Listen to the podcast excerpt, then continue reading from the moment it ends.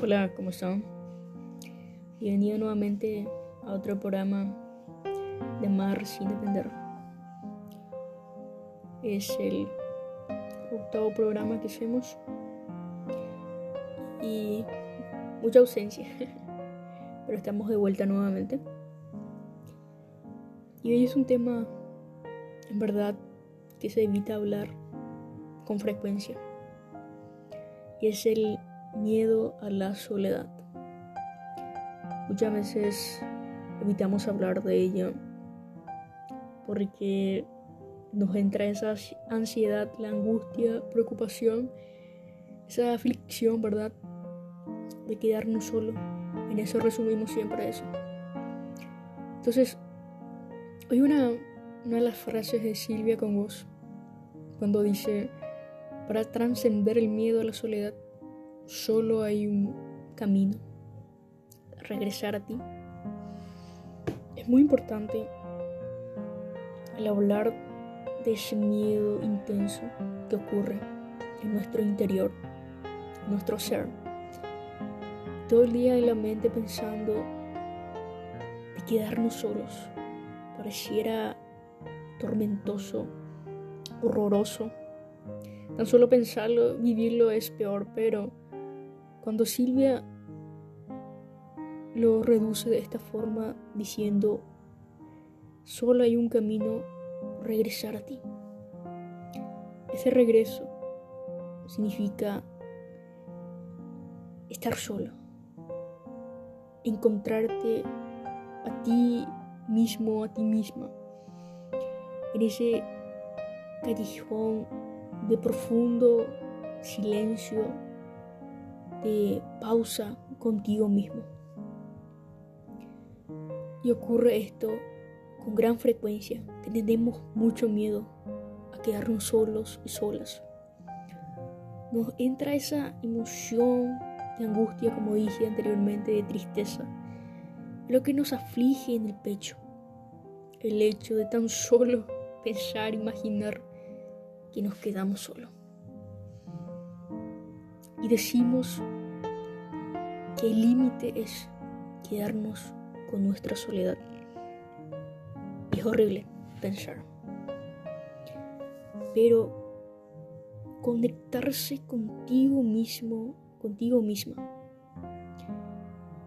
Es fácil decirlo en palabras, pero también ese dolor de las personas son diferentes la sensación, eh, las situaciones personales que uno vive son diferentes. Siempre recuerdo y hablo de esto cuando digo, tu dolor no es mi dolor. Utilizamos siempre esa palabra empatía, ponernos en lugar de la otra persona. Claro, pero ese sentir de la persona es diferente, porque la persona lo está viviendo se lo está consumiendo. Pero es importante estar eso a sola, porque eso nos conecta con nosotros mismos. Vuelve a estar sola, conecta con tu niña o niño interior que llevas adentro, que ha quedado en ese rincón a solas, que está allá esperando. Acércate de nuevo, poco a poco, acarícialo, haz las paces nuevamente con él, con ella. Intenta hablarle, respira profundo y sientes que vuelves nuevamente y regresas a ti. Un miedo desconsolador, un miedo muchas veces inexplicable porque entra mucha ansiedad.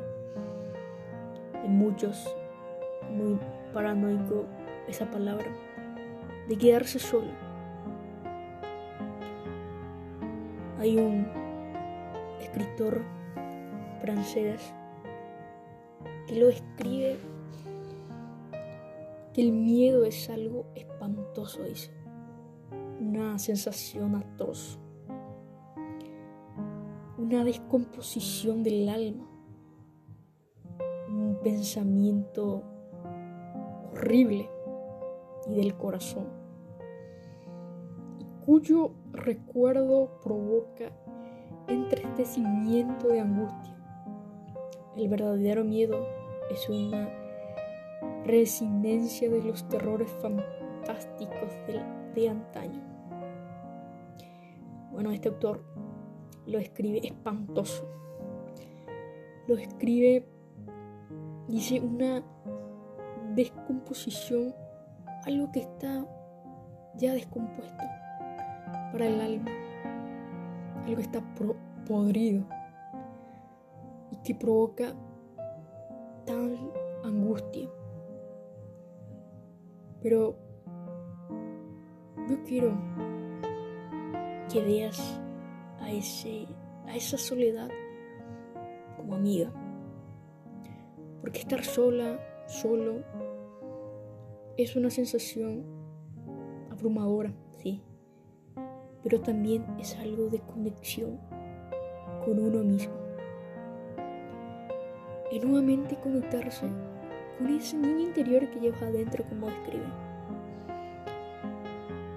Algo en la cual solo uno estando a solas consigo misma, lo puede eh, sentir, lo puede escribir, porque estar a sola no es malo, al contrario, es una sensación de quietud, de pausa, con todo lo que existe los trajines de la vida, y es quedarse ahí con uno mismo, hablarse, autorreflexionarse conversar, dialogar con uno mismo,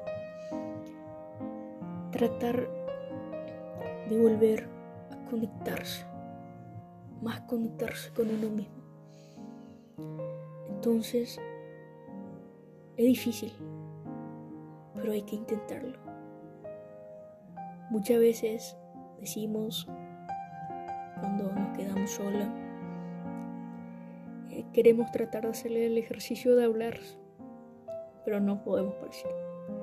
Pero es importante, muy importante,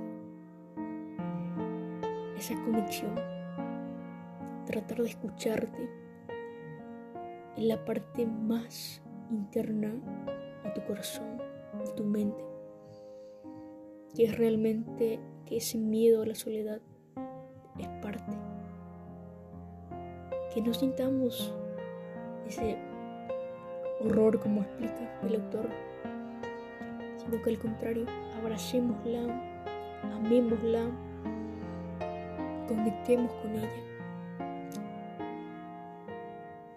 De ser resilientes, eso nos ayuda a conectarse más con ella. Hoy, el miedo a la soledad debe ser algo que podamos eh, abrazarla, algo que podamos decirle bienvenida.